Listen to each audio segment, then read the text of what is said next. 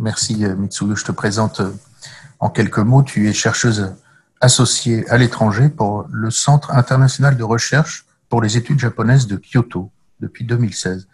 Si tu peux dire un mot sur ce centre, d'ailleurs, ça, m'intéresserait. En, deux mots, de, quel centre de recherche il s'agit? C'est l'équivalent du, CNRS japonais? C'est une sorte de, oui, c'est une sorte de, de centre, euh, voilà, qui, euh, qui est, puis, euh, comment vous dire, qui regroupe différentes en fait universités et institutions euh, pour faire des études, mais pas non seulement sur le Japon, mais c'est plutôt culture comparée. D'accord. oui. D'accord. Et tu interviens à l'ESCP à Paris, l'ESCP qu'on connaît bien à l'IFM. Euh, autour de sujets liés à, au développement durable notamment et à la responsabilité sociale et environnementale des entreprises, oui. ainsi qu'à Venise, à l'université Ca' Foscari, oui, euh, sur le luxe japonais et les questions liées au branding. Tu es diplômé de l'ESCP de l'École supérieure des interprètes traducteurs, traduction trilingue, et tu as travaillé longtemps chez Kenzo et avec Kenzo euh, d'abord sur les licences avec les stylistes, et puis ensuite comme assistante personnelle de, de Kenzo Takada. Puis ensuite, tu as travaillé dans une agence de communication japonaise, une grande agence japonaise euh, qui s'appelle Akurodo, au bureau de Paris. Et merci de nous parler en français. Eh ben, euh, c'est formidable pour nous. Et donc, euh, tu as choisi de nous expliquer la philosophie de l'emballage euh, au Japon. Euh, et je voudrais commencer par te poser une question sur un mot. D'abord, pourquoi avoir, euh, pourquoi considérer que l'emballage est une clé d'entrée dans l'esthétique japonaise aussi importante que, par exemple, l'architecture ou les jardins? Et tu, euh, tu m'as communiqué un mot qui m'intéresse beaucoup, qui s'appelle tsutsumu ou tsutsumu, la culture de l'enveloppement. Qu'est-ce que ça signifie? Tout à fait. En fait, j'ai mis euh, voilà, une définition de Tutsumu. Euh, voilà, c'est évidemment comme ici, envelopper l'ensemble d'un contenu, entouré, mais cacher son émotion aussi. Comme c'est un pays où on est plus ou moins timide, les paroles ne comptent pas comme ici.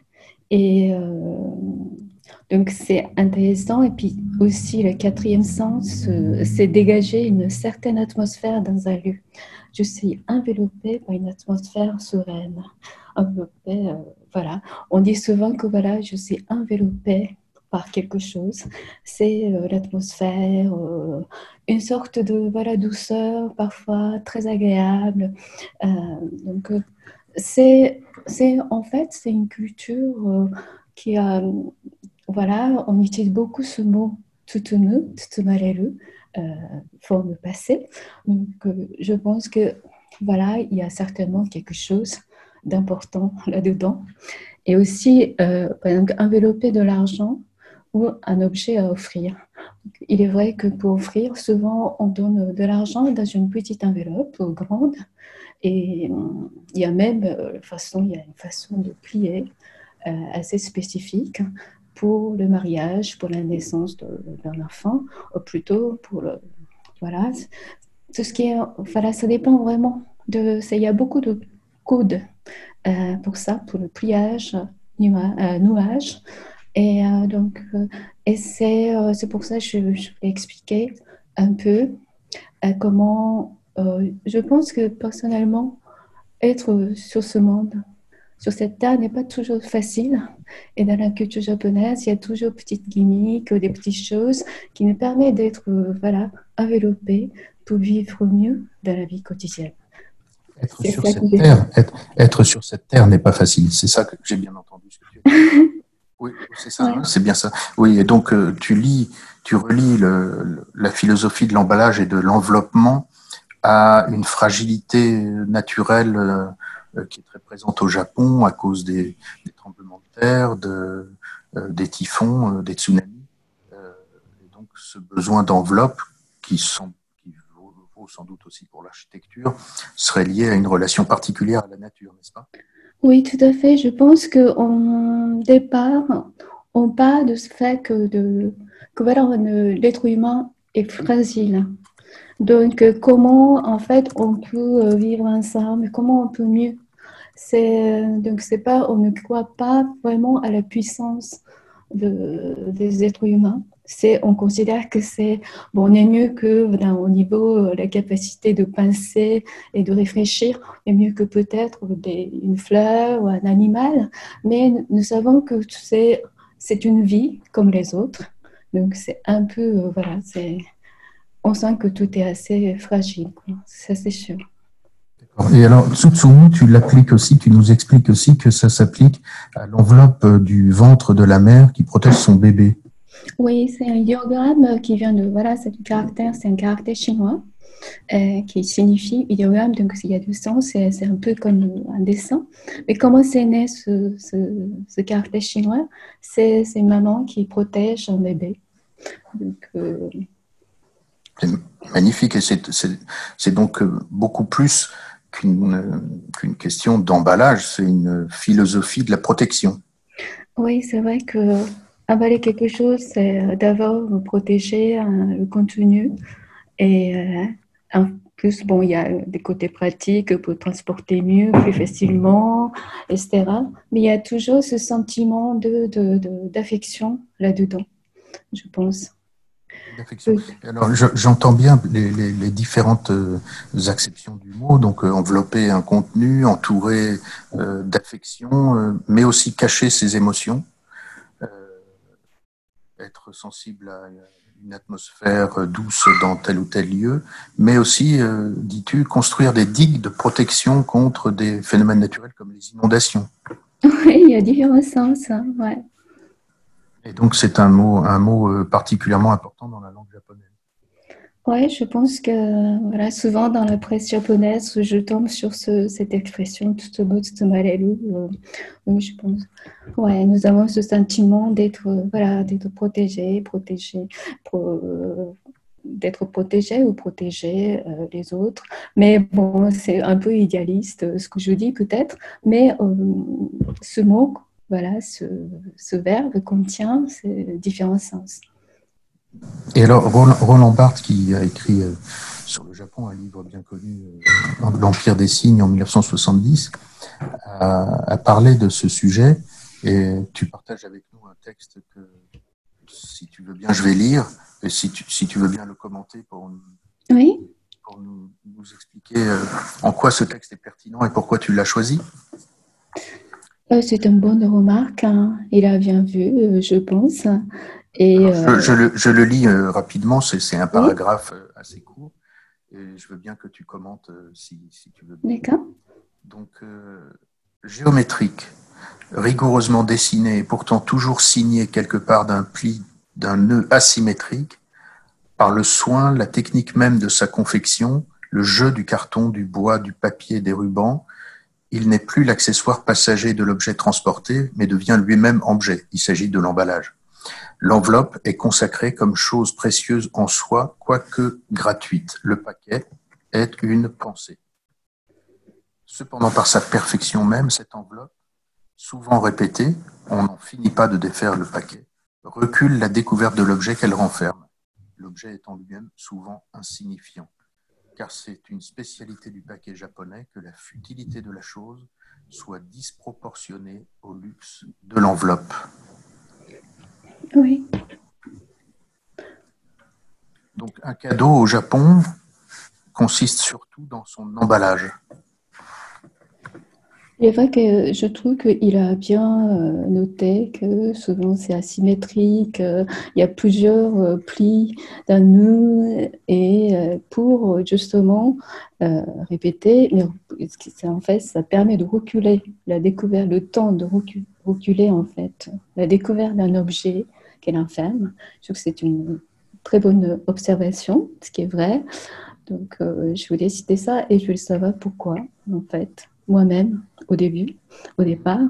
Pourquoi euh, C'est pas non seulement euh, beau, mais pourquoi Pourquoi cette, cette, manière de reculer, euh, ralentir le temps de découverte Il doit avoir une sorte d'autre en fait rapport spatio-temporel, certainement. C'est là qu'on comprend que, on comprend que le, cœur de la culture des peuples, enfin la culture, nos cultures, se loge dans un rapport particulier à l'espace, au temps et à la disparition. Qu'est-ce qui, qu'est-ce qui nous fait tenir ensemble? Ce sont des choses comme ça, c'est des visions communes de, de, ce qui nous dépasse, à commencer par la mort, mais également le temps et, et l'espace. Euh, si j'ai bien compris, le, le, la philosophie de l'emballage japonais révèle un rapport à l'espace qui, qui se rapproche d'une vision infinie de l'espace sans, sans, la perspective occidentale? Je pense qu'il y a toujours un, un, sens de jeu.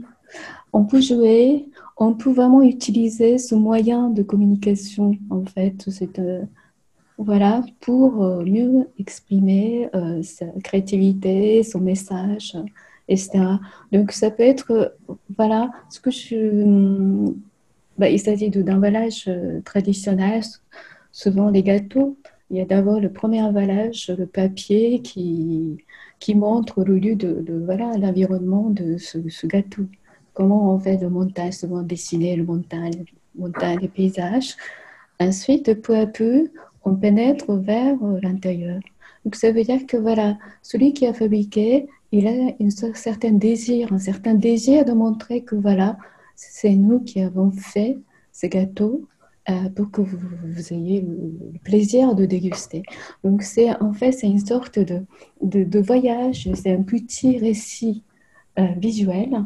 on, voilà, c'est une sorte de souhait qu'on est plus ou moins visuellement connecté. Et c'est en fait c'est ce que nous avons fait à travers cet emballage. Euh, on veut transmettre notre façon de, de créer, partager euh, de bonnes choses à manger. Voilà, donc euh, c'est ça qui m'a plu dans l'emballage traditionnel. il faut dire que au Moyen Âge, l'époque des dos, les paysans, par exemple, ils pouvaient voyager pour se rendre au sanctuaire de Issé. Et, euh, donc, le sanctuaire, le sanctuaire de Issei, oui. Oui, c'est un, sanctuaire de shintoïstes. Euh, shintoïste. Et euh, en général, bon, c'était pendant l'époque, donc entre le 17e et 19e siècle, pendant 250 ans, on ne pouvait pas aller à l'extérieur. Hein. Voilà, personne ne pouvait entrer à l'intérieur du Japon sauf euh, des marchands euh, néerlandais euh, qui transportaient justement des, objets d'Europe et d'Asie. C'est à Nagasaki, on appelait ça Dejima, cette île. Donc, à l'intérieur du Japon, les paysans, par exemple, pouvaient voyager, tout le monde pouvait voyager, se rendre à, à Issei. Et dans chaque communauté, ils avaient, en fait, tout le monde euh, donnait d'argent pour que voilà, chacun son tour pouvait aller visiter au sanctuaire de Missé. Donc, euh, pendant le voyage, euh, ce qu'on appelle omiyage maintenant, pendant le voyage de chaque étape, chaque station de voyage, il y avait des gâteaux, il y avait des spécialités locales. Un pèlerinage. Oui, c'est une sorte de pèlerinage. Mais comme ça, c'est développé aussi le sens de voilà, souvenir pour que, voilà, les, les, gens qui ont voyagé ramenaient au village pour partager. Donc il y a aussi, bien sûr, un balade japonais est fortement lié à, à, l'offrande. Oui, tout à fait. À l'offrande. Alors qu'est-ce que, qu'est-ce que l'emballage révèle d'une vision particulière de l'intérieur et de l'extérieur? Euh, comme je viens de vous expliquer que même si c'est invisible, on voit que voilà, ce, euh, continuer à voyager euh, main, de la main de, de, producteurs jusqu'à la personne qui offre et la personne au final reçoit. Donc c'est un petit voyage de l'extérieur vers l'intérieur, de, de, loin vers euh, jusqu'ici. Donc c'est c'est une sorte de voyage pour moi, de, invisible, invisiblement de, de l'extérieur à l'intérieur. Et peu à peu, vous arrivez à des, défaire le paquet, comme euh, Roland Barthes euh, a dit, a décrit. Mm-hmm. Au fond des choses. Il y a une autre pensée qui s'appelle Oku, mais c'est un peu plus compliqué parce que dans chaque maison traditionnelle au Japon, il y avait une pièce qui s'appelait Oku. C'est au fond. et au fond des choses. Donc, la partie extérieure, la maison était tout souvent orientée vers le sud. Et peu à peu, vous allez vous arriver vers euh, le nord, euh, au fond de, la maison. C'est là, c'est quelque chose d'un peu plus mystérieux. Et je me souviens très bien, quand j'étais enfant, euh, j'avais, je n'allais pas souvent. Et c'était quelque chose, je pense que cette pièce, souvent le fond d'une maison, me permettait d'avoir un calme intérieur. Et je pense que la maison japonaise faisait, euh, rendait comme ça les gens on peut toujours aller dehors, ensoleillé, pour converser avec les gens. Mais là, au fond, donc une pièce orientée nord et euh, sombre, on pouvait avoir une sorte de, tranquillité intérieure. Que la maison traditionnelle était faite de cette manière, dont je me souviens très bien que c'était quelque chose de, pour moi, euh, à la fois mystérieux et à la fois très rassurant. Au cas où. Au cas, oui, au cas où. Oui. Au cas où, une pièce euh, secrète, euh, un peu cachée, et interdite d'accès aux, non-membres de la famille, c'est ça? Euh, Même aux enfants En fait, les enfants n'allaient pas souvent parce que c'était sombre, mais je pense que c'est une pièce portant et on dit oku. Okugafkai. Par exemple, on dit que voilà, c'est profond. On peut y utiliser aussi beaucoup de choses, l'art, et profond, voilà, Okugafkai.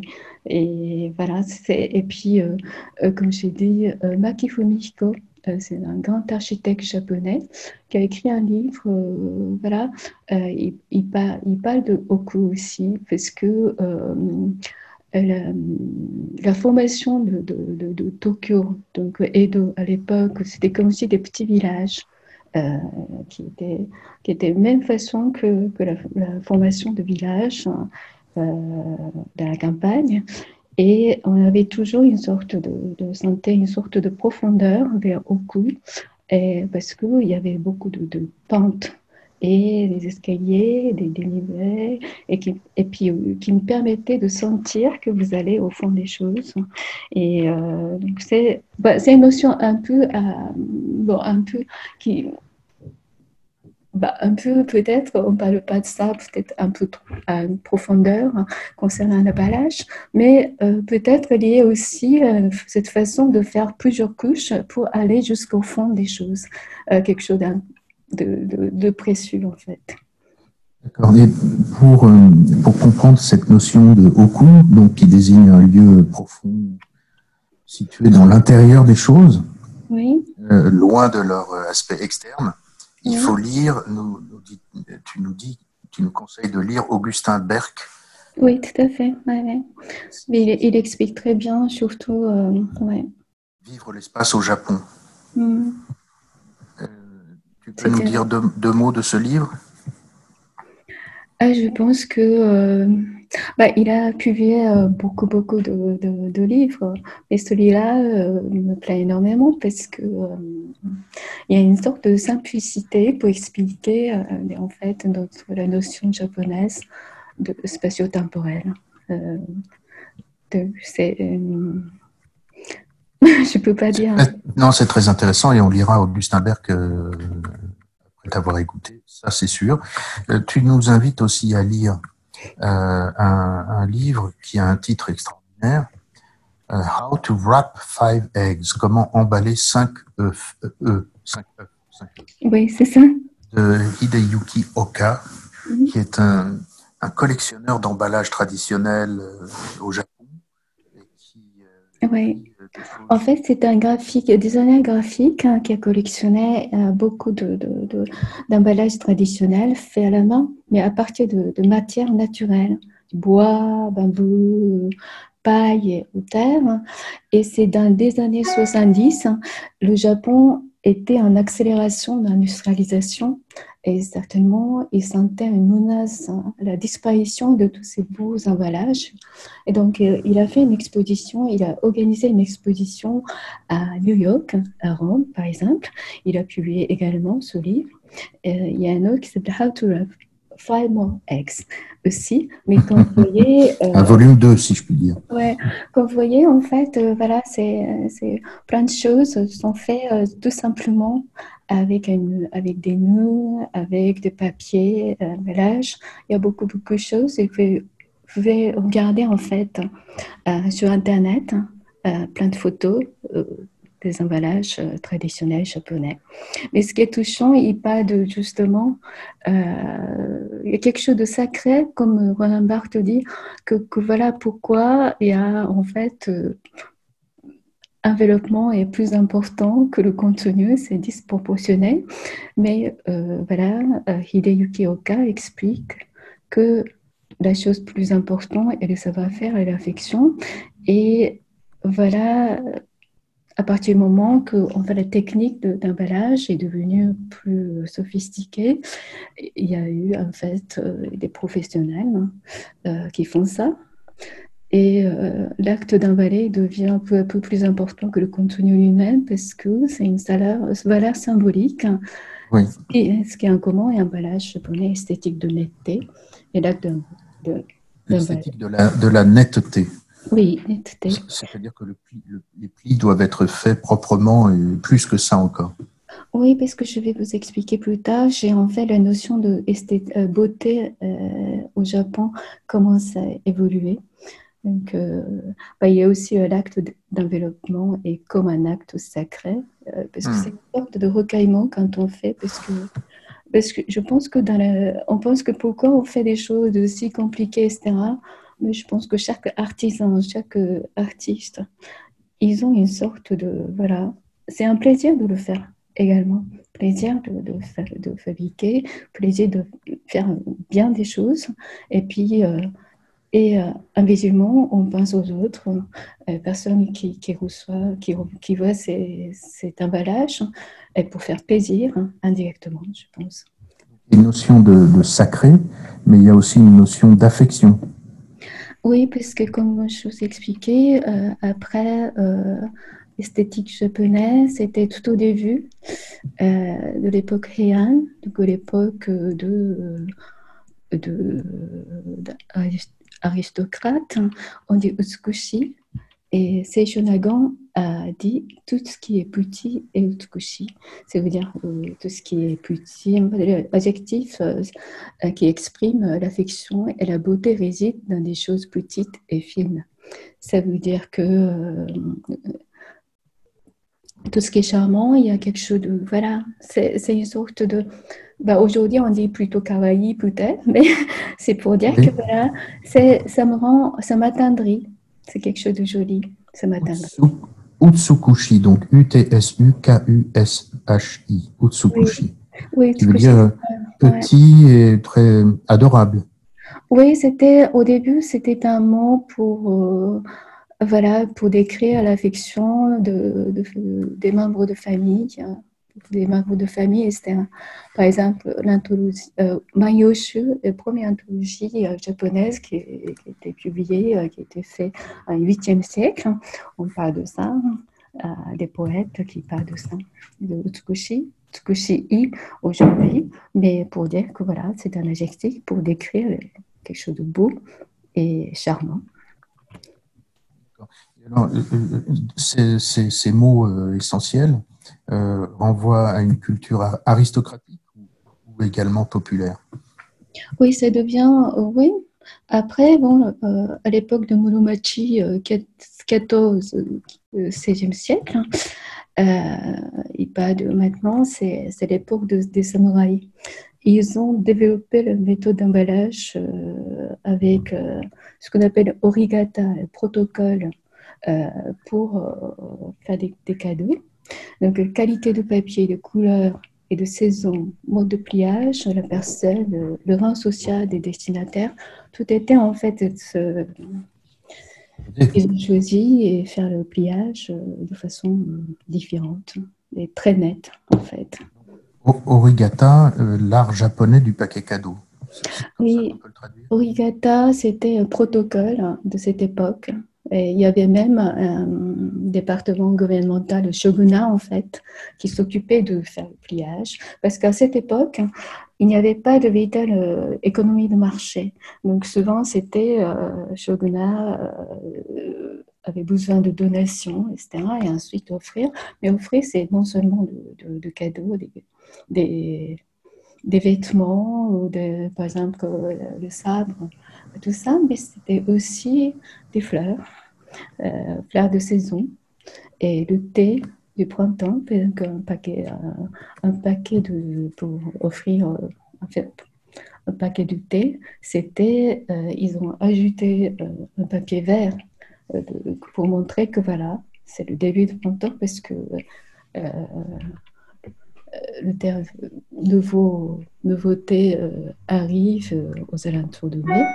Donc, la couleur verte sur un emballage blanc signifiant qu'il y a du thé frais à l'intérieur, c'est ça? Je pense que blanc, c'est une pureté, ce qui, est lié aussi à, au shintoïsme. Et aussi, le papier japonais washi n'était pas complètement blanc, mais au soleil, ça blanchit, en fait. Aussi, c'est une sorte de pureté et de respect, de, certains, certains sens de, de, voilà, de propreté à travers la couleur, en fait, les couleurs. Alors, comment, quelle est la différence entre origata et origami? Origami, c'est plus tard, en fait. Euh, s'est développé. Euh, il y avait plusieurs livres qui sont sortis euh, au milieu du XVIIIe siècle. Donc, c'est devenu vers, c'est répandu dans, dans, la classe populaire, peu à peu. D'accord.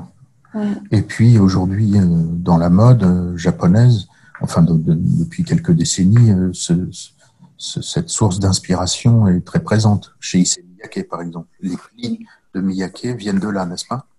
Oui, en fait, il a fait une collaboration avec une, un, voilà, un scientifique, un, informaticien qui, euh, qui, a, donc, euh, qui a conçu l'origami sur ordinateur.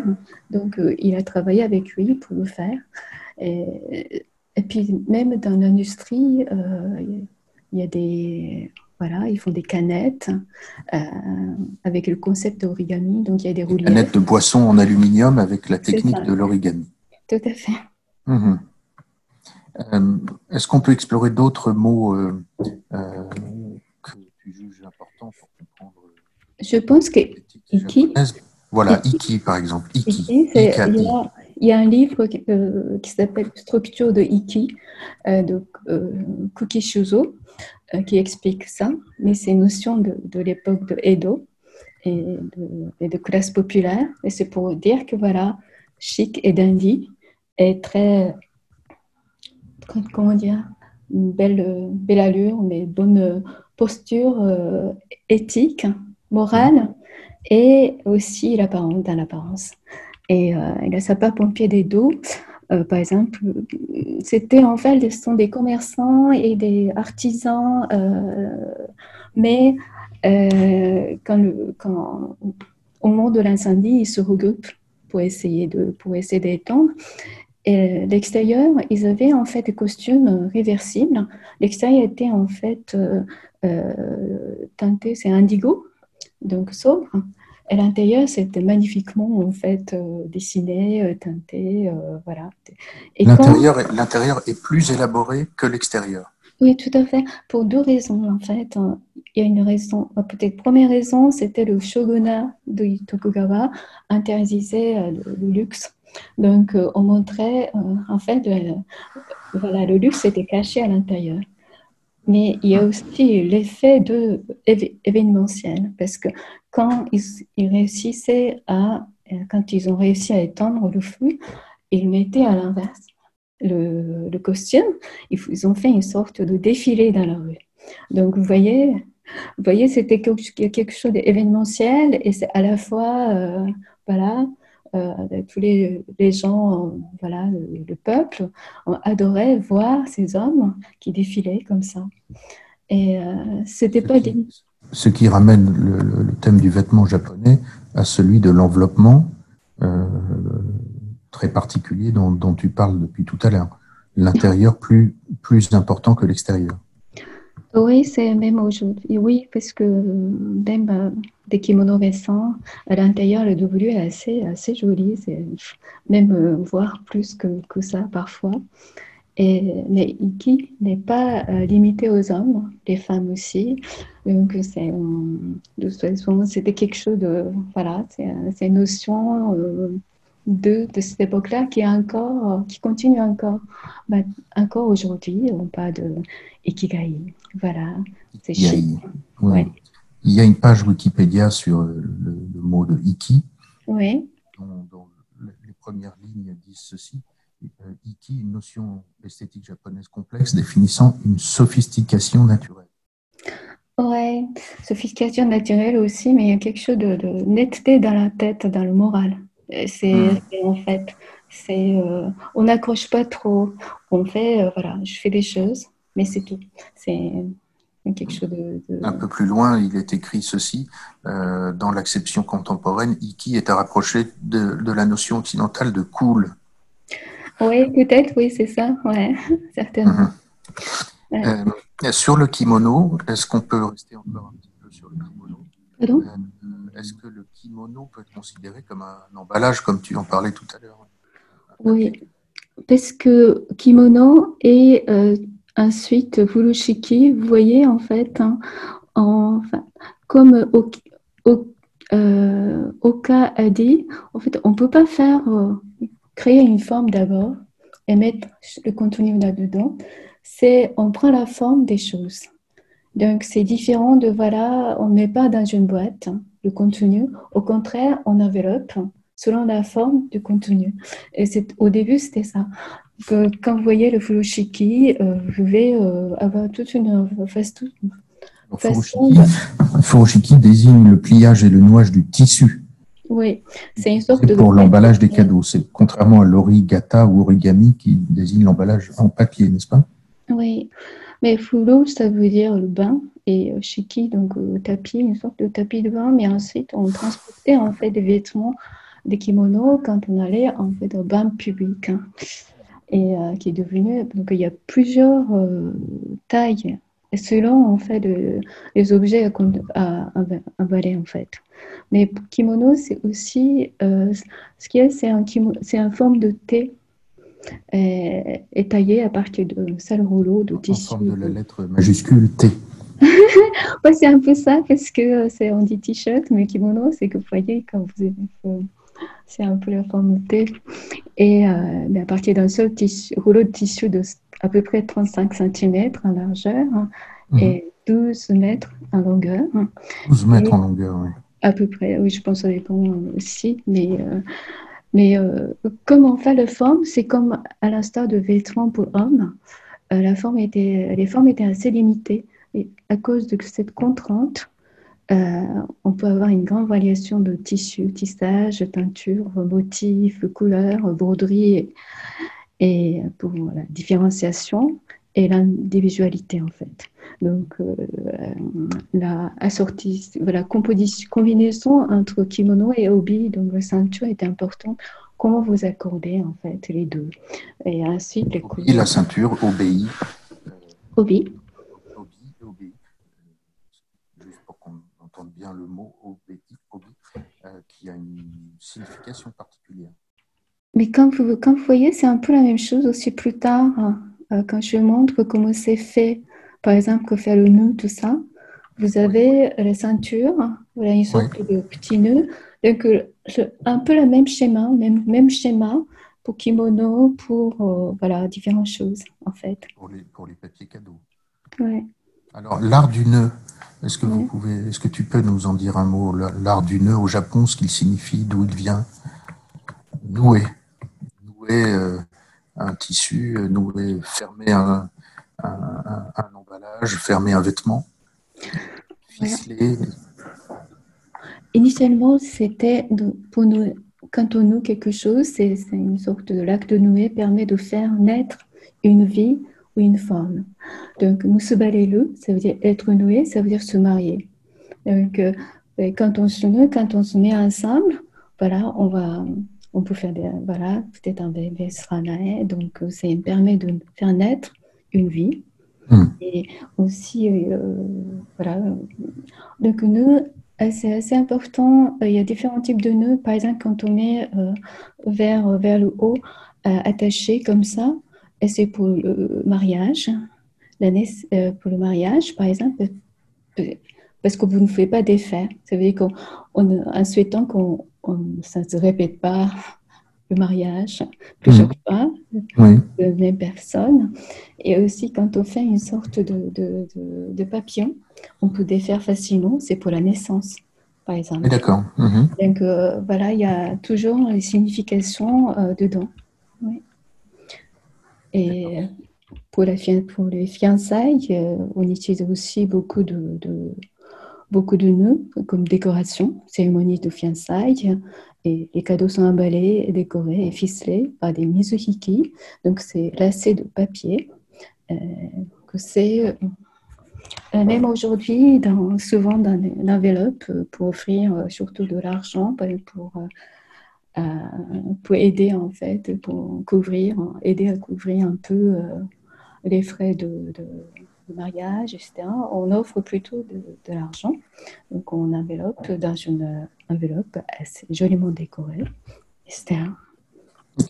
Alors, il y a un concept euh, important qui, qui complète tout ce que tu viens de nous dire et qui approfondit tout ça.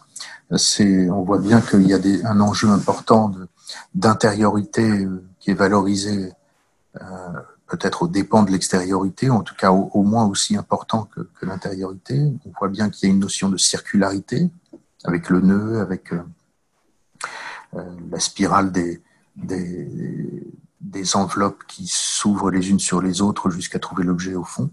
Euh, il y a une notion qui, que tu juges intéressante et importante, c'est une notion d'espace intermédiaire. Tu parles d'une poétique des espaces intermédiaires. Est-ce que tu peux nous en dire plus? Je pense que c'est un, une zone euh, où, voilà, euh, dans le cas de l'emballage japonais, c'est à travers cet, euh, cet espace, on fait communiquer invisiblement, en fait. ce qui ont créé, produit. Invisiblement, oui. Invisiblement. Donc, pour moi, c'est en fait, c'est un espace qu'on ne voit pas, mais à partir du moment où on utilise euh, avec une créativité, avec une pensée, on peut faire plein de choses. Et c'est pas un contact direct. Au Japon, on ne se touche pas, euh, ce n'est pas, on a toujours, on garde toujours une certaine distance. Mais c'est là, euh, c'est une source, c'est une zone très riche pour la communication et non verbale. Hmm.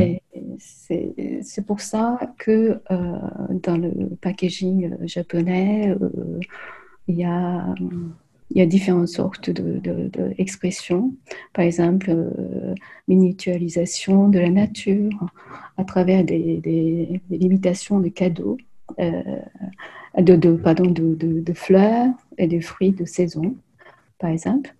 Hmm. Et imitation de texture gâteau qui s'appelle Terre de Kyoto c'est une sorte de, récit euh, sensoriel euh, parce que le gâteau ressemble beaucoup à la terre.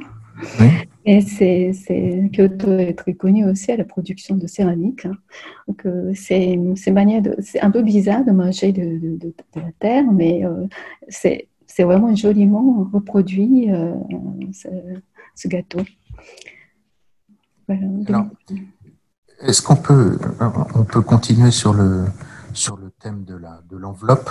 Euh, tu, partages avec nous euh, l'image d'un musée qui a été conçu par euh, l'architecte de l'agence Sana, qui est connu en France pour avoir conçu ben, l'actuelle Samaritaine qui devait ouvrir en avril 2020, et puis le Louvre-Lens qui a ouvert il y a quelques années, Ryue Nishizawa, architecte parle d'un musée euh, au Japon qui s'appelle le musée d'art Teshima, oui. dans la mer intérieure euh, euh Setushi. Euh, Et donc, comment ce, ce musée aide-t-il à comprendre les, les, concepts dont tu nous parles Oui, en fait, Reinaito, donc c'est voilà, artiste féminine qui veut créer en fait un endroit, un paysage et on se sent bien. On peut, là, on peut sentir la joie de vivre. C'est un peu idéaliste, mais c'est ce qu'elle pense. Et euh, donc, elle a nommé son installation Bokeh. Euh, ça veut dire matrice. Donc, Beau, ça. Beau, ça veut dire la mer. Euh, Kei, ça veut dire les kata, donc euh, une autre façon de prononcer ce caractère chinois pour dire la kata forme. Donc la forme originelle, euh, la forme initiale, forme voilà, matrice. Et, la matrice, donc bokeh. Oui, bokeh. Une matrice. Oui, tout à fait. Donc, en, fait, c'est les visiteurs, ce qu'il y a, c'est caché en fait un peu dans le paysage. Et et les visiteurs sont invités à marcher à pieds nus, à observer des gouttes d'eau qui bougent et qui se transforment. Mais pour arriver à ce musée, jusqu'à l'entrée, il y a un chemin euh, sinueux en fait. Et là, euh, dans petite, ce petit, euh, quand on suit ce, chemin, on aperçoit le paysage de la mer intérieure, c'est Touchi, euh, c'est très boisé. Donc, euh, on ne va pas tout de suite. On ne va pas. Voilà. On ne voit pas tout de suite. En fait, c'est ça l'idée importante c'est on ne voit pas tout de suite. les choses importantes sont cachées. Oui, mais c'est à, nous de découvrir. En fait. Ce visiteurs de décider où, comment ils découvrent. Donc, c'est en fait l'action et, euh, et c'est pas en fait dans l'art japonais, souvent, c'est pas l'artiste qui, euh, qui, qui, montre le chemin de, de voilà, le, l'interprétation, mais c'est, c'est l'observateur de, de, de, d'imaginer et d'arriver à, à trouver le point de compréhension entre les deux. C'est un peu ça. Une interaction poétique. Interaction invisible, comme d'habitude, mais euh, je que c'est un peu ça.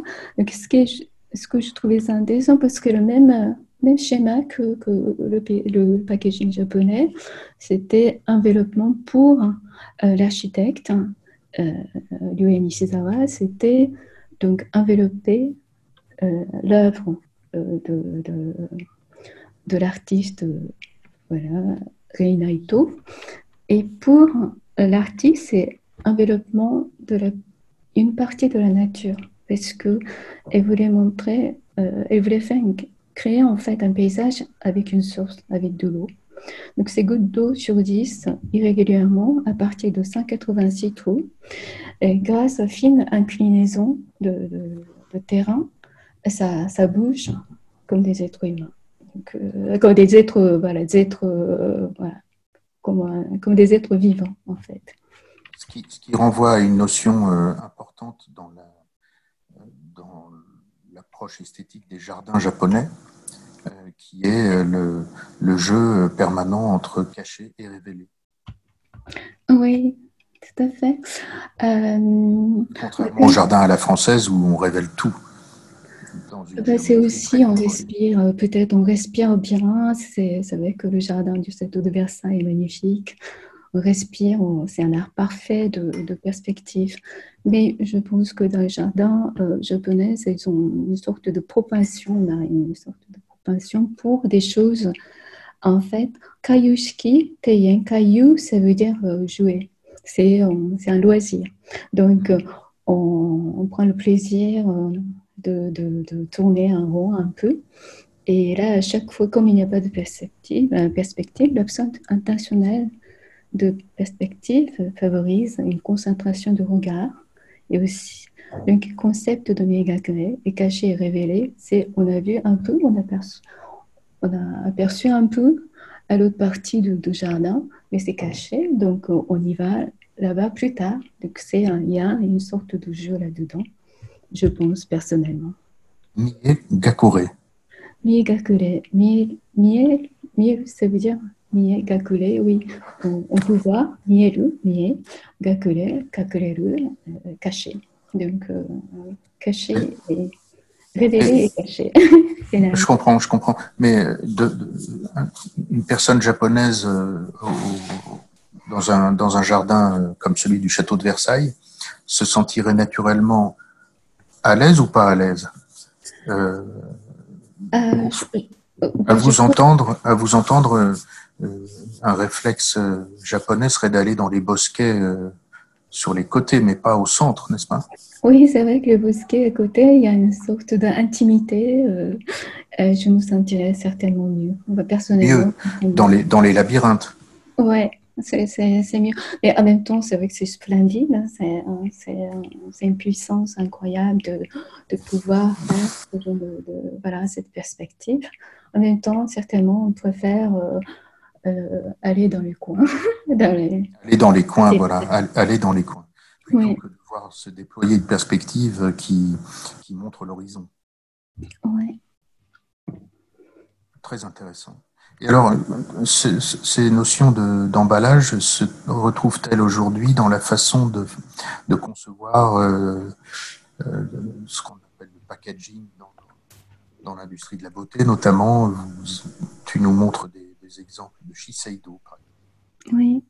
Des coffrets de Noël, des, des, des coffrets cadeaux euh, inspirés par, par l'art du, du cadeau japonais. Est-ce que tu peux nous en dire un mot? Oui. En fait, c'est vrai que Shiseido Clé de pauvreté, c'est plus euh, euh, européen comme concept, mais il y a donc, euh, directeur artistique, directrice artistique à imaginer de faire en fait, voilà, de faire un, coffret sur la base de, kimono.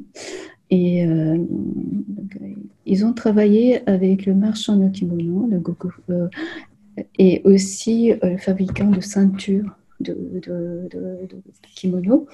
Et ils ont choisi euh, cinq couleurs euh, rouge pour le passion, et euh, bleu clair, tendresse, et noir, la force. Et la couleur crème, c'est pour le côté innocent. Et euh, en fonction de ça, ils ont fait euh, différents packaging. Mais l'idée est que voilà, chaque femme, et surtout euh, beauté japonaise, c'est ça, ça. Ils ont ces, ils ont ces, ces éléments quoi. La force. ah, je t'entends plus. La, la, force et la passion, tout ça, c'est chaque femme possède ça. Donc ils ont. Je ne t'entends plus. Ça va? Là, ça y est. Ah oui, connexion internet instable. Mais c'était peut-être la mienne, à vrai dire. Bon, en tout cas, c'est pour dire que c'est pour montrer en fait différents aspects de, ces jeunes femmes. Donc, ils ont, euh, ils ont travaillé euh, sur les différentes couleurs. Et euh, le système de packaging est intéressant parce qu'ils ont fait la fermeture de façon à en fait, ce qu'on appelle le tato C'est en fait c'est une sorte d'emballage en papier et pour envelopper le kimono. Donc, ils ont, ils ont appliquer le même système. Et ensuite, glisser euh, à la fin vide, donc euh, une sorte de, comment on peut dire, étui, euh, pour glisser à la fin, c'est en fait sur lequel imprimer l'image d'un hobby. Et donc, c'était ce qui, ce, qui, ce qui me semblait intéressant, c'était quelque chose de cohérent qui à partir de, cette idée et en fait une collaboration avec Ayana Otake, c'est une, artiste de peinture traditionnelle nihonga. Elle, il n'y a pas de relief, hein. euh, il n'y a pas de l'ombre, c'est uniquement avec des traits et des, des, des, matières qu'on utilise sont des, des, comment on dire, des, pierres. Euh, et c'est tout à fait naturel, des pierres broyées à partir desquelles on fait, euh, on fait la peinture, hein. on fait des donc euh, et c'est une sorte de, de, rappel de, de, kimono et de, système de nuages. Euh, et tout était là-dedans, dans ce, ce packaging de Shiseido. Un système de, nuages J'ai bien entendu le mot nuage? Euh, pardon, de nouage. Ah, de nouage, pardon, de nouage, nouage, bien sûr, bien sûr, nouage. Alors, il y a peut-être pour, euh, pour s'approcher d'une conclusion provisoire, il y a un problème avec les emballages au Japon. Il y en a tellement que ça provoque du, du déchet. Oui, tout à fait.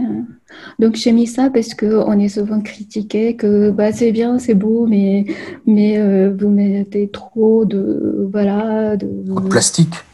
Euh, chaque, chaque fruit enveloppé dans, un, dans une enveloppe euh, en plastique transparent, des, des emballages individuels pour des petits gâteaux, etc. etc. Oui, c'est vrai que dans le temps de autant d'épidémies, euh, c'est pas mal peut-être, mais pour mhm. le reste du temps, ce n'est vraiment pas la peine. Mhm. Euh, mais euh, il est vrai que les Japonais, à cause de la notion de propreté et de et aussi, il y a de plus en plus de personnes qui vivent seules ou à deux. il n'y a que 2,2% deux par personne, chaque foyer, un foyer en moyenne au Japon. Donc, euh, on fait ça de façon, on fait des petits paquets, c'est une des raisons. Euh, deuxième raison, et au Japon, c'est un pays euh, où il fait très chaud et humide, surtout en été. Donc, Les, gâteaux, si vous ne mettez pas, je ne sais pas comment on faisait avant, mais si vous ne mettez pas dans un plastique, trouvez un système, ça remoulit tout de suite. Donc là, malheureusement, d'un déchet produit par habitant et 305 kg par an et taux de recyclage à peu près 20%. Et emballage euh, de un plastique, hein, c'est 41% euh, de déchets totaux. Et c'est beaucoup. C'est beaucoup c'est plus qu'ailleurs, c'est ça? Euh, en fait, ce qui s'est passé dans, des années, dans les années 90, euh, il y a de plus en plus de supermarchés et de ce qu'on appelle combini, des petites supérettes. Et là, ils ont, commencé, avant, c'était un vrac. Et c'est devenu de plus en plus, euh, voilà, ils commençaient à utiliser de plus en plus de, plastique et des, des, emballages tout à fait inutiles. Inutiles, mais c'est en train de changer. au, moins, au moins cette année, ils vont supprimer, ils vont taxer, ils vont faire payer le, le coût de, de, sacs en plastique au supermarché au moins. Mais on est en retard. Euh, parce que c'est toujours difficile de trouver un équilibre euh, mhm. par rapport à, à l'habitude euh, d'avant et cette manière de. Voilà, donc c'est très compliqué, ce sera fait petit à petit, graduellement. Mais dans, dans l'ensemble, ça s'améliore, ça améliore quand même euh, au niveau de recyclage des déchets. Quoi. Alors pour, pour, conclure, euh, tu nous conseilles quelques livres. Mm petite bibliographie choisie par toi. On, va partager les, les, titres pour aller plus loin. Mhm. donc on a, on a cité Augustin Berg, Le sens de l'espace au Japon. Oui réédité plusieurs fois, ça date des années 80, n'est-ce pas? En fait, et le sens de l'espace au Japon, habiter, à vivre, habiter, euh, en fait, il y avait sous-titres hein, que, j'ai supprimé malheureusement là-dedans, mais euh, ce qu'il a écrit euh, début, début 2000, des années 2000 c'est peut-être mieux que maintenant parce que c'est un peu plus compliqué. Il y a une sorte d'équation qui commence à utiliser. Donc, je crois que c'est mieux de lire des, euh, des livres plus simples. De, de Augustin Berg? Oui, de, de, voilà, de ce, sens de l'espace au Japon avec euh, Maurice Sauzet et mm, l'édition Argument. Oui. Argument. Un, autre livre. Euh, sur l'espace japonais, euh, publié au CNRS, Pierre Bonin, euh, Vocabulaire de la spatialité japonaise, un livre collectif. Oui, et euh, le professeur Shigeru Inaga, c'est mon professeur de Kyoto. Donc, il hmm. est un grand spécialiste également de, de, de la culture japonaise en général. Et c'est toi qui l'as traduit ce livre peut-être? Ah Non, pas du tout. Il y a beaucoup de monde et je n'ai pas du tout participé. D'accord. Mais c'est en fait, on explique sur le thème, sur le tatami, beaucoup de choses. c'est un vocabulaire, vraiment, un vocabulaire de la spécialité japonaise. D'accord. Parce que ce qui s'est passé, en fait, dans le historique, il y avait une exposition au Musée des Arts Décoratifs Mhm. euh, il y a longtemps, et euh, qui, qui a été conçue par euh, euh, l'architecte Isozaki Arata. Euh, c'est euh, Monsieur Philippe Bonin, euh, tout le monde, en fait, l'époque, en tout cas, c'était dans les années non, pardon, j'ai dit Pierre tout à l'heure. oui. Donc c'est là ils ont finalement arrivé à, à- bah, ils ont ils ont ils ont voulu faire quelque chose voilà sur le, la spécialité japonaise. Entendu. Donc, euh, aux éditions du CNRS, et puis deux classiques euh, Oui, tout à fait classique. de la littérature, donc L'éloge de l'ombre de Tanizaki, Oui, aux éditions Verdier, oui. et le livre du thé de Kakuzo Okakura, Mm. donc ça date de 1906. Au début, oui, Oui. tout à fait. Et tu dis que c'était un livre de chevet de Charlotte Perriand, et quel rapport avec l'espace, le livre du thé Parce que déjà, euh, la chambre de thé est tout petit et aussi, euh, c'est aussi, euh, il explique ce que c'est le zen. Le zen, ça vient de, voilà, bien sûr, d'Inde et puis c'est l'école du zen, c'est développé au Japon en invitant les shoguns de Kamakura, euh, 13e siècle. Ils ont invité des moines de zen euh, de, de- qui été un peu un menace parce que euh, le mongol euh, euh, occupé la Chine. Donc, ils ont fait euh, venir de, de Chine, comme ça s'est développé, tous les arts martiaux, euh, calligraphie, tout l'art. euh, euh, et en fait, l'esprit zen est là-dedans. Donc, c'est intéressant de comprendre euh, en fait ce que c'est le partage. On dit que c'est démocratique parce qu'on y a les convives de à peu près cinq personnes, part- partager le même moment, puisque je, je pense que dans l'esprit japonais, la beauté éphémère, c'est ça qui compte beaucoup, en fait. Hmm. Le passage du temps. En fait, la Terre tourne, la saison tourne, et comme on, on capte infime beauté dans la vie quotidienne, c'est, pour nous, c'est important. C'est pour ça devient, en fait, haïku, capter, en fait, ce qu'on a senti, ressenti, qu'on a trouvé. Hmm. Voilà, et un balai, c'est pareil. C'est un petit événement, un petit phénomène dans la journée. Et c'est Oui. ça. Comme un haïku euh, en papier ou en tissu. Oui, c'est un peu, euh, un peu ça. Il y a un côté toujours événementiel là-dedans. Et, euh, et c'est ça qui, euh, qui égaye parfois notre vie quotidienne. Est-ce que je peux te demander, pour, pour terminer, de nous Oui. lire un petit haïku de Bachot, qui date de la fin du XVIIe siècle, et De- qui en français dit, dit ceci Montagne et jardin aussi pénètrent dans le salon d'été. Oui. Oui. Ah, yama en japonais?